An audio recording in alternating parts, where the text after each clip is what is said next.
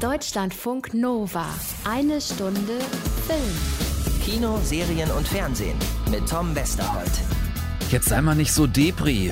Kennt ihr sicher auch den Spruch, ne? Depri. Scheiße drauf, Kacklaune, mach mal ein fröhliches Gesicht. Da wird oft so drüber hinweggewischt, oder? Das richtige Wort, depressiv, von Depression. Da machen wir alle, wenn's geht, meist doch noch einen ziemlichen Bogen drum. Es ist ein Tabuthema, immer noch, es wird wenig drüber gesprochen und dann kommt aus Babelsberg jetzt ausgerechnet eine Comedy darüber über Depression. The Mopes mit Nora Tschirner in der Hauptrolle. Und das fanden wir hier so spannend, dass wir uns das angucken und mit Nora drüber sprechen wollten. Haben wir beides getan, Anna und ich, und geben es gerne gern euch weiter. Zum einen, wie wir The Mopes finden und die beiden HauptdarstellerInnen Nora Tschirner und Ruhl Dirven haben wir für euch als Gäste aufgezeichnet. Wird spannend. Außerdem haben Anna und ich uns die letzten Tage sehr mit der neuen Instagram-Serie Ich bin Sophie Scholl beschäftigt. Eine Utopie zum 100. Geburtstag der Weiße Rose Widerstandskämpferin im Zweiten Weltkrieg auf der Grundlage, wie hätte das aussehen können, wenn Sophie Scholl damals 1942-43 einen Instagram-Account zur Verfügung gehabt hätte. Gucken wir rein und Anna hat dazu auch mit der Sophie Scholl Darstellerin Luna Wedler gesprochen. Bringt sie uns mit. Black Friday ist euch ein Begriff, oder? Ist auch so in den letzten Jahren zu uns rübergeschwappt. Traditionell ist es der Freitag nach Thanksgiving, an dem es irre Schnäppchen und Preisdumping auf fast alles gibt, außer auf Tiernahrung natürlich. Und sowas in der Art haben wir diese Woche jetzt auch für Filme und Serien, die Mega Movie Week erkläre ich euch ausführlich später. Bei uns gibt es auf jeden Fall weiterhin kostenlos die Impfung gegen mediale Langeweile, solange die meisten von uns ja noch weiter auf die andere Impfung warten müssen. Schön, dass ihr dabei seid. Ich bin Monika. Hi Monika. Wer ist Monika? You are.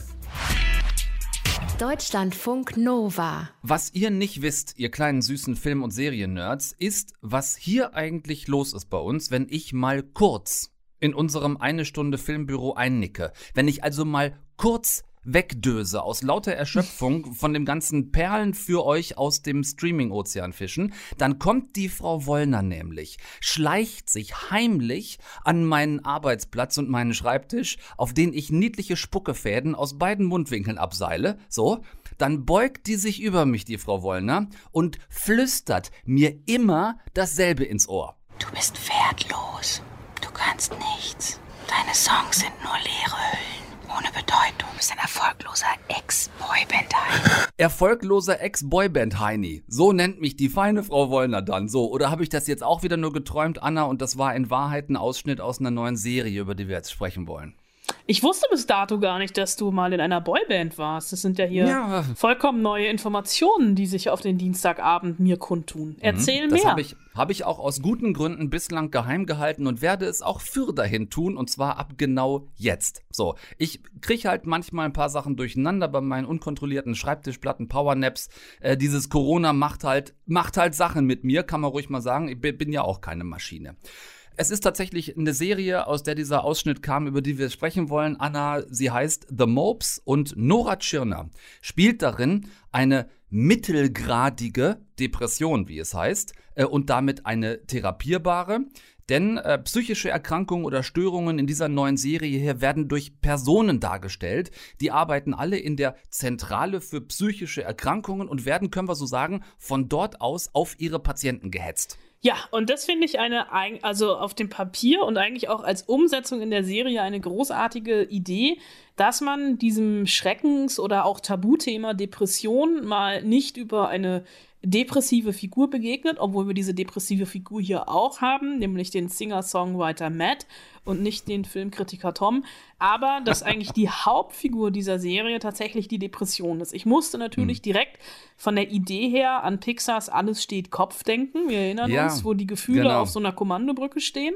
Ähm, und hier sind es nicht die Gefühle, sondern die psychischen Erkrankungen, die sich dann auch irgendwann tatsächlich wie bei den anonymen Alkoholikern im Stuhlkreis treffen, weil es äh, psychische Erkrankungen gibt und da gehört Nora Tschirner, die die ähm, Depression Monika spielt, mit dazu, die einfach auftaucht und Matt diese eben gehörten Dinge ins Ohr flüstert, was halt nicht hinhaut oder nicht geplant war, dass der Kerl davon aufwacht.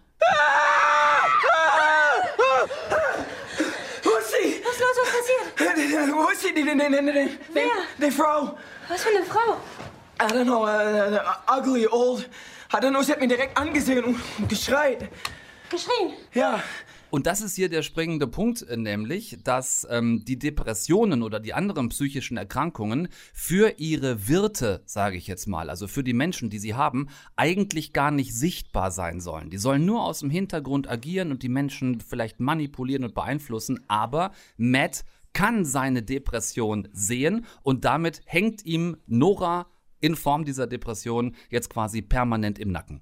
Ja, das ist äh, natürlich dieses Motiv, äh, was sehr viel Slapstick-Momente hat, weil sei es jetzt irgendwie, dass er nachts aufwacht und seine Frau nicht oder Freundin nicht weiß, mit wem er da redet, oder sei es irgendwie, dass er beim Falafelessen auf einmal rumschreit, also so Tourette-mäßig, und alle etwas irritiert sind, weil sie natürlich Nora Tschirner oder Monika, die Depression, wie sie dann am Ende heißt, Hm. äh, sehen, die auch noch so ein bisschen assi-mäßig daherkommt mit Potschnitt und ähm, so einer Haarsträhne. Und Eben nicht sehen können. Ne? Die anderen können sie eben nicht sehen. So, Genau, nur, also nur Matt kann sie sehen. Nur Matt, nur Matt kann sie sehen.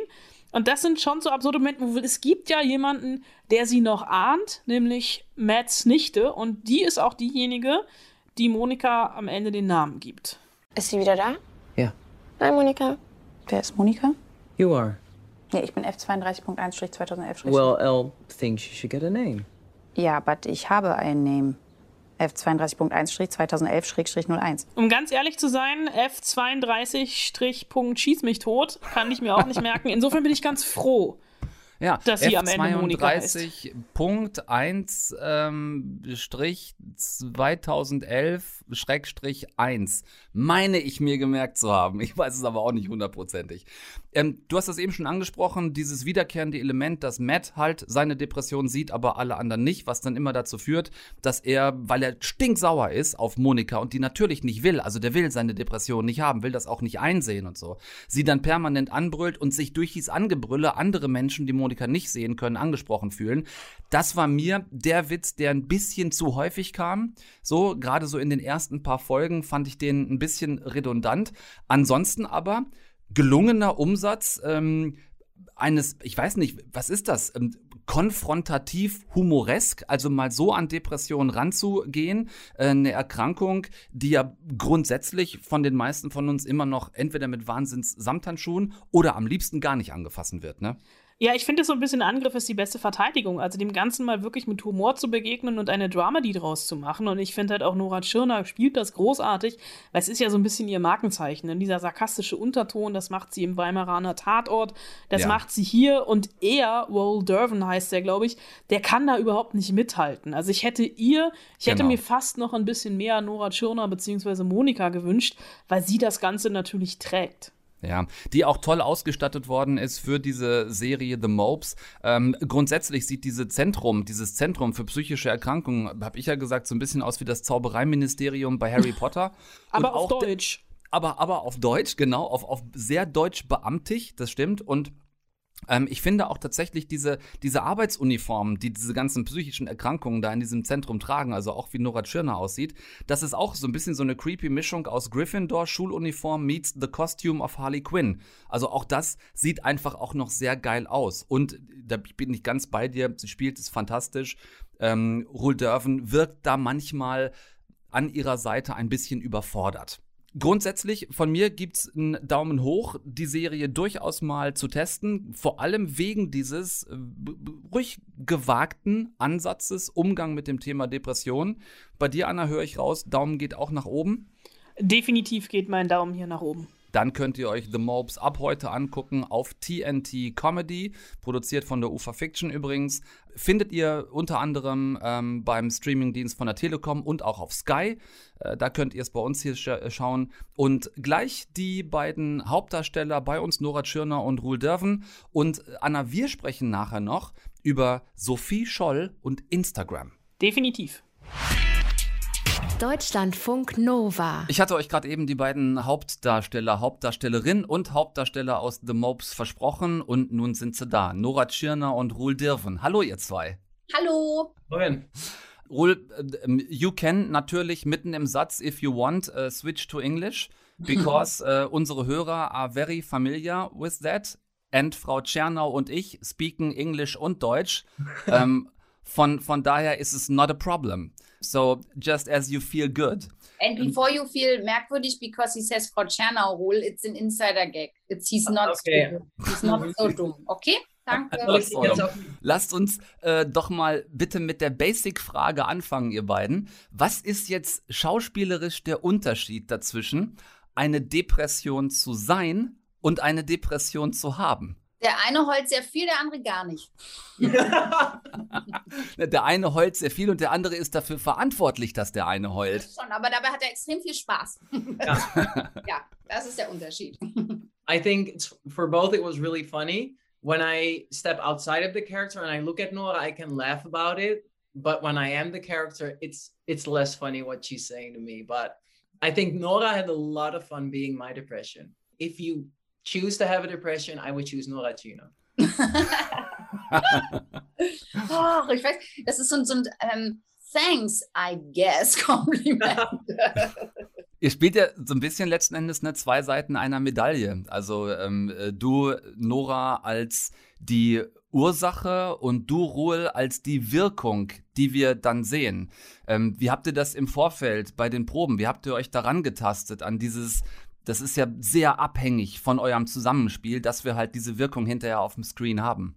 Na, ich glaube tatsächlich, also erstmal, ohne die Bücher geht es halt nicht. Also da brauchten wir zum Glück jetzt gar nicht so viel nochmal extra machen, aber dann gab es wirklich einen unfassbaren Casting-Prozess, ähm, den ich so in der Form noch nicht erlebt habe und wo ähm, ich dann auch relativ spät immer noch zugestellt, gibt es ja dann so Konstellationscastings irgendwann und da waren wir ewig am Casten und als äh, Ruhl kam, war der Drops innerhalb von einer Zehntelsekunde gelutscht. Also das war wirklich, noch, da mussten wir noch gar nicht mehr spielen, der saß da schon und es war so, uh, das ist er doch. Also einfach als aus Ausstrahlung, ich meine jetzt gar nicht, wie er aussieht oder sonst was, sondern es war einfach als Charakter und als Erscheinung und als Wesen, was da saß, war irgendwie sofort klar, uh, Mads in the house.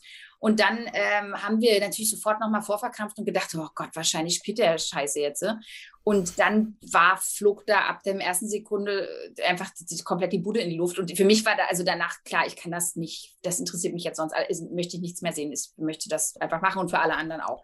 Und dann entwickelte sich das eigentlich peu à peu noch weiter, aber eigentlich musst du jetzt gar nicht so verkopft dann mehr rangehen. Das war ziemlich easy. Ja, Ruhl, hattest du einfach einen wahnsinnig schlechten Tag beim Casting und war das dein großes Glück? I was really depressed that day. A lot of things went wrong. No, no, like Nora said, I think uh, that audition for me was a lot of fun. Um, and I was really challenged by Nora, and and we had some really great scenes to play. And like you said, because we're like part of the same metal, connected to each other, we're like kind of the same person. So I think it's really important that you feel that connection, and um, hopefully we've established that. You, you definitely did. Nora, du tanzt mit Monika ja schon ziemlich nah an der Klippe, ne? Weil du ähm, eine Depression verkörperst, wenn auch nur eine mittelgradige, F32.1, so, keine schwere.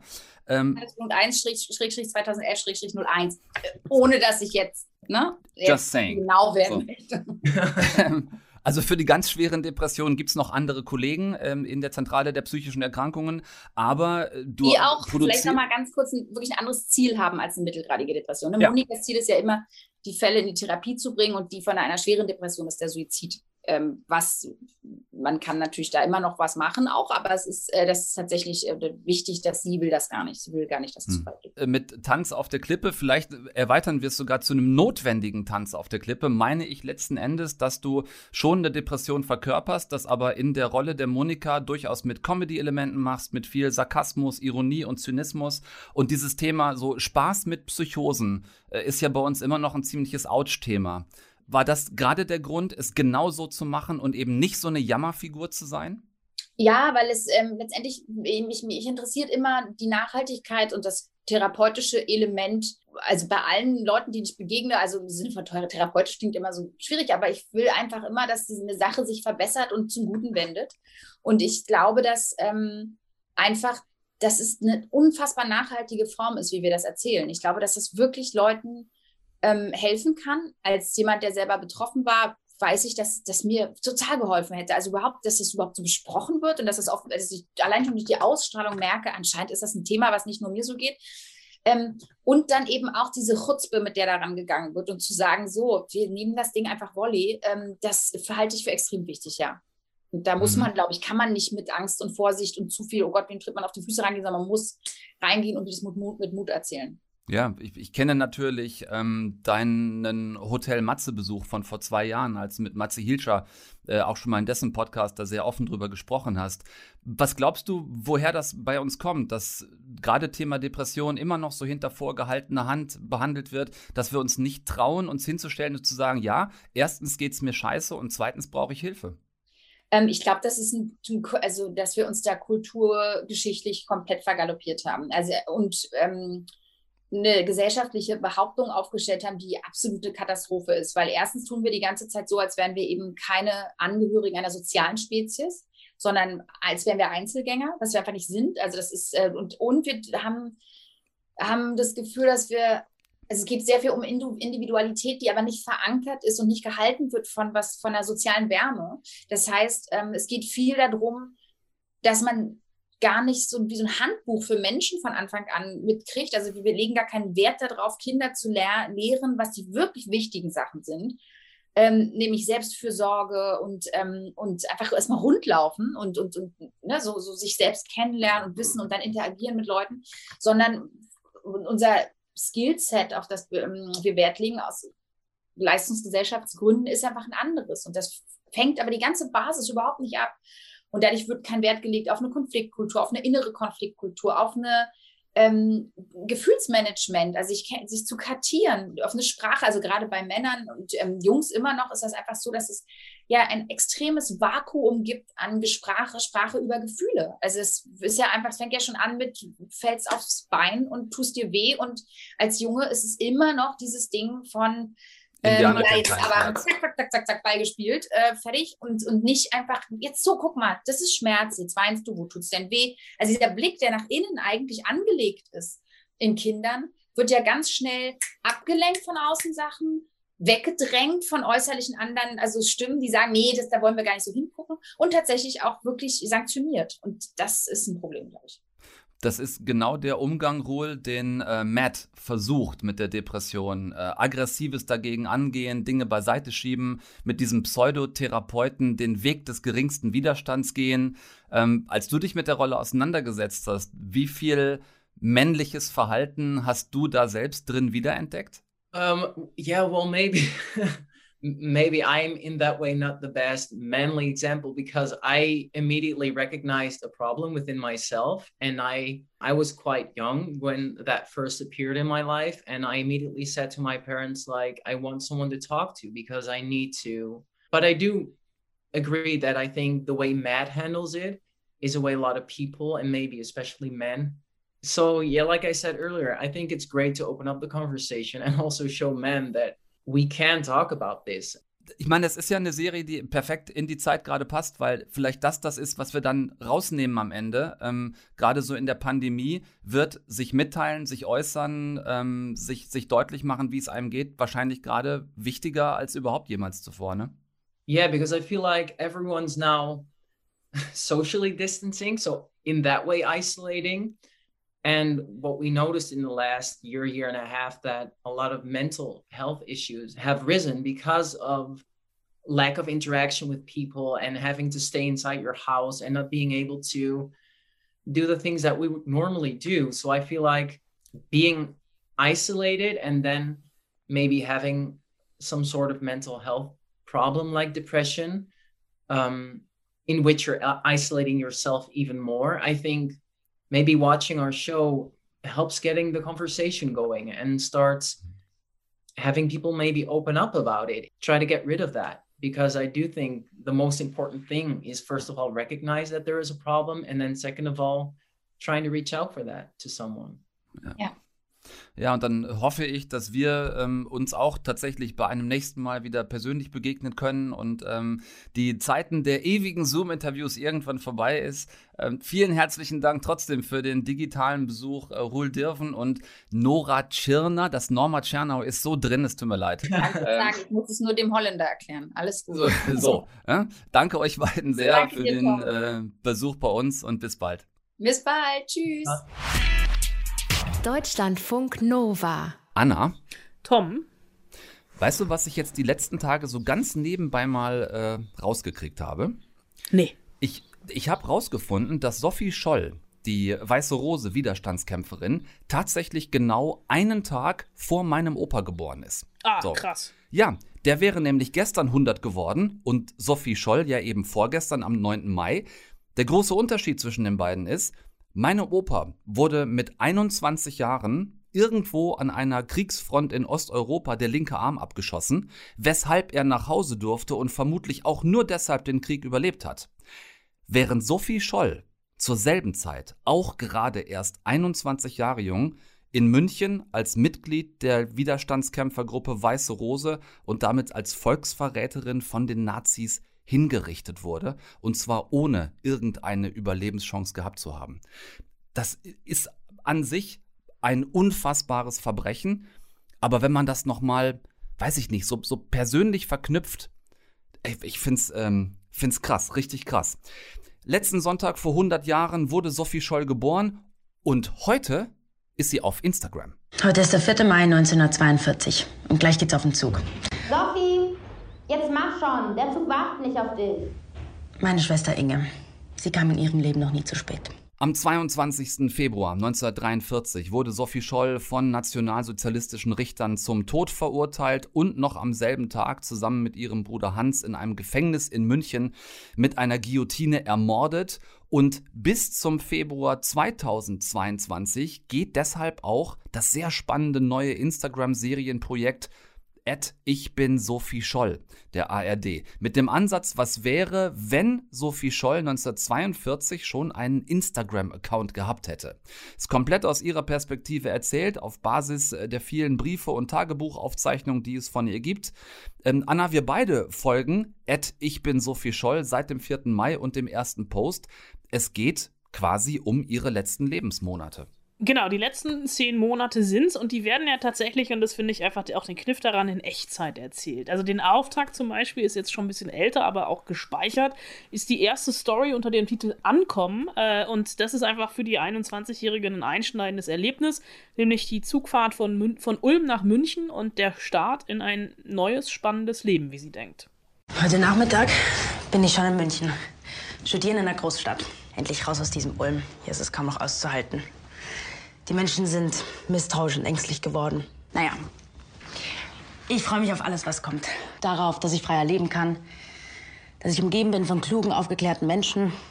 Und am meisten freue ich mich auf meinen großen Bruder Hans. Ja, das Projekt holt ähm, die Widerstandskämpferin aus den Geschichtsbüchern in die Gegenwart und spielt einfach mit diesem spannenden Gedanken, was gewesen wäre, wenn es 1942, 43 schon Social Media gegeben hätte. Und zum Glück haben sie es genau so rumgedreht, denn wovor ich erst ein bisschen Angst hatte, die sich nicht bestätigt hat, dass Sophie Scholl hier jetzt plötzlich so als 40er Jahre Influencerin rüberkommt. Ja, zum Glück nicht. Also sie, sie spricht ganz normal, also jetzt nicht, wie sich eine 21-Jährige heute auf Insta präsentieren würde. Also es gibt jetzt nicht im Hintergrund Produktplatzierung für irgendwas.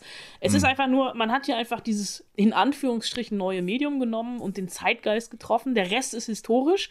Also Scholl im Hochformat spricht in die Kamera, nimmt uns als Zuschauer mit auf ihre Reise und erzählt auch einfach drauf los.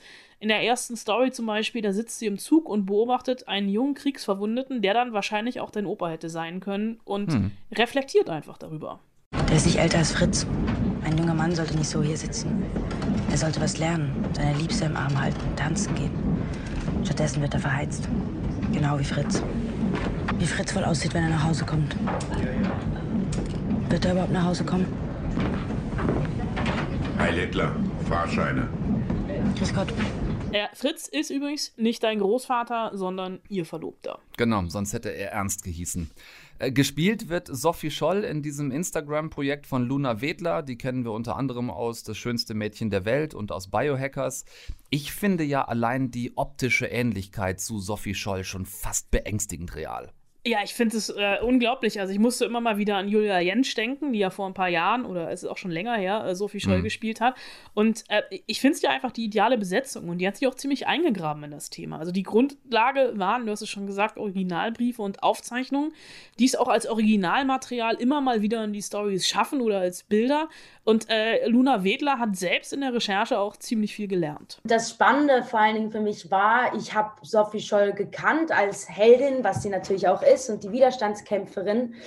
Aber dahinter ist natürlich auch einfach eine junge, äh, normale Frau, die Träume und, und ganz viele Facetten und Widersprüche hatte. Und ähm, genau, sie auch einfach so kennenzulernen. Ja, und davon erzählt die Serie. Einfach vom ganz normalen Alltag einer jungen Frau, eben 42, 43. ähm, Sehr nah dran, sehr emotional und halt in Echtzeit. Die ersten äh, Stories und Bilder sind online. Ich meine, klar, nach äh, einer Woche ist da schon ein bisschen was zusammengekommen. Inklusive, was ich sehr bemerkenswert finde und auch toll finde, inklusive mehr als einer Dreiviertelmillion Abonnenten. Also über 750.000 Menschen folgen diesem Account bis jetzt schon. Wie geht das jetzt weiter bis Februar? Ja, ich hoffe natürlich auch, dass sie die eine Million irgendwann knacken. Und Regisseur Tom Lass hofft das, glaube ich, auch. Äh, es soll jede Woche zwei bis drei Videopostings geben, also Handy-Selfies, die einfach teilnehmen lassen an ihrem Leben. Die Szenen, die sind ähm, zwischen ein und zwei Minuten lang und es sind wohl insgesamt über 150. Ist alles schon abgedreht. Was übrigens nicht immer ganz leicht war, weil, Insta, weil das Insta-Format ja eben kein Kino- oder Serienformat ist. In erster Linie ist ja das Ding, dass die Kamera nicht wie bei Spielfilmen, Serien einfach da ist und, und dich beobachtet, sondern sie ist wieder ein Spielpartner. Also dann haben wir dieses Hochformat. Das heißt, wenn du mehrere Leute hast, musst du das natürlich auch irgendwie auflösen, dass du auch wirklich der Kern der, der, der, der Szene und das, was wichtig ist, auch einfängst. Das heißt, wenn ich mit mehreren Leuten gespielt habe, führe ich auch einfach die Kamera und, und filme die Leute. Ja, und das haben wir jetzt auch schon gesehen in, in der letzten Woche. Es ist alles dabei, was Insta so hergibt. Also es gibt kurze Videoschnipsel, Stories, bearbeitete Fotos, Untertitel, Umfragen. Und teilweise, finde ich, wirken die Sequenzen so ein bisschen wie aus der Instagram-Zeit gefallen und trotzdem brandaktuell.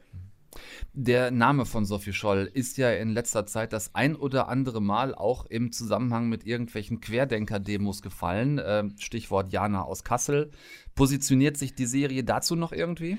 Ja, die Serie nicht, aber Luna Wedler, die hatte ganz klare Worte gefunden. Das geht einfach gar, gar nicht. Niemand kann sich ein Recht nehmen, sich mit ihr oder irgendeiner historischen Figur zu vergleichen, die sowas durchgemacht hat. Das geht nicht. Das ist äh, unter allem. Und, und ich hoffe auch, dass wir mit, mit der Serie genau solchen Leuten halt zeigen, dass sie das überhaupt nicht das Recht nehmen können oder sich irgendwie vergleichen können mit so jemand, mit, mit, mit Sophie Scholl oder sonst. Da steckt schon natürlich ein Bildungsauftrag hinter, der digitalen Zielgruppe eine Frau näher zu bringen, die die meisten von uns sonst wirklich nur aus den Geschichtsbüchern kennen oder welch, weil irgendwelche Schulen nach ihr benannt worden sind. Einen Haken, den habe ich allerdings doch noch gefunden. Ich bin nämlich auf Insta über eine Kritik gestolpert, über eine Kritik der Journalistin Mirna Funk, die sich mit jüdischem Leben beschäftigt.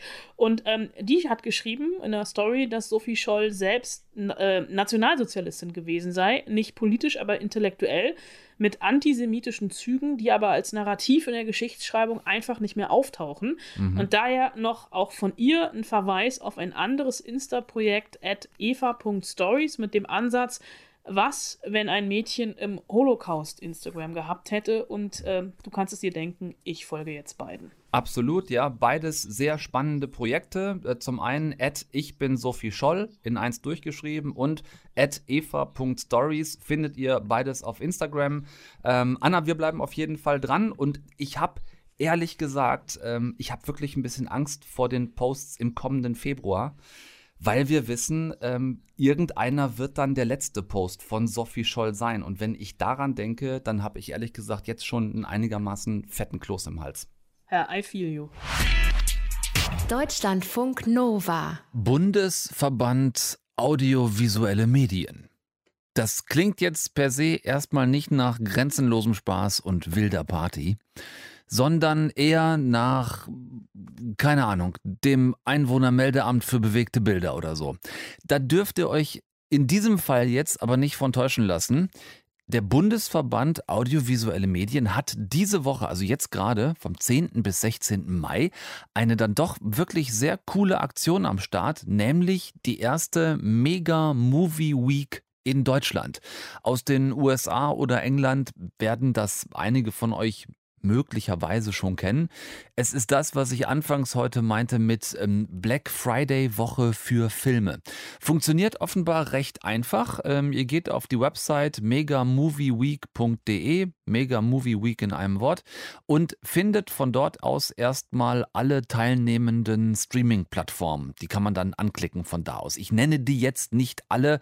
Ähm, es sind aber quasi alle großen bekannten Plattformen außer Netflix, denn die machen ja kein Pay-per-View, wie ihr wisst. Und da wird es jetzt wichtig an der Stelle.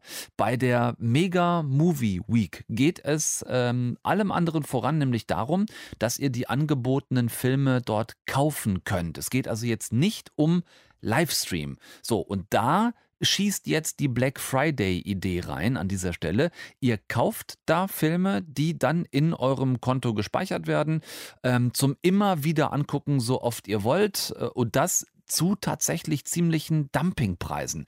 Da war natürlich erstmal Skepsis angebracht. Es klingt tatsächlich erstmal wie so ein Anfütter-Mist.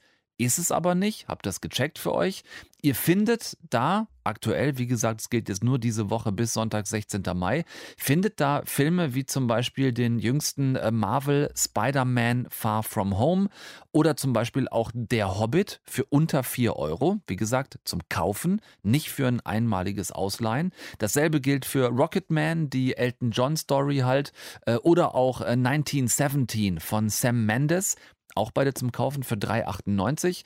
Ein bisschen variieren die Preise von Plattform zu Plattform, aber meist dann doch nur im Cent-Bereich. Also im Großen und Ganzen ähm, sind die Preise da schon so gut wie gleich. Ähm, der super großartige Berlin-Alexanderplatz zum Beispiel auch gerade 3,98. Was habe ich hier noch gesehen? Ich bleibe mal in diesem Preisbereich. Äh, Jumanji 2, Little Women, Venom mit Tom Hardy, Nazis und Goldmund, Janis Niewöhner. Also echt auch viele Filme, die im letzten Jahr nur super kurz im Kino waren wegen der Pandemie. Ähm, eine Preisstufe drüber, so für 7,98 gibt es äh, Avengers, Infinity War oder auch Endgame. Ähm, Christopher Nolans Tenet ist so mit knapp 10 Euro der teuerste Film, den ich gefunden habe. Es sind über 200 Filme insgesamt, ganz viele dabei auch für unter 3 Euro. Guckt da vielleicht einfach mal durch. Ähm, fast alle großen Streaming-Plattformen machen mit, hatte ich erwähnt, die die halt auch Pay-per-View haben. Ich finde es äh, eine spannende Aktion, um zum Beispiel die eigene Filmbibliothek mal echt einigermaßen günstig mit äh, spannenden Filmen für die nächsten Monate, die noch kommen, auffüllen zu können.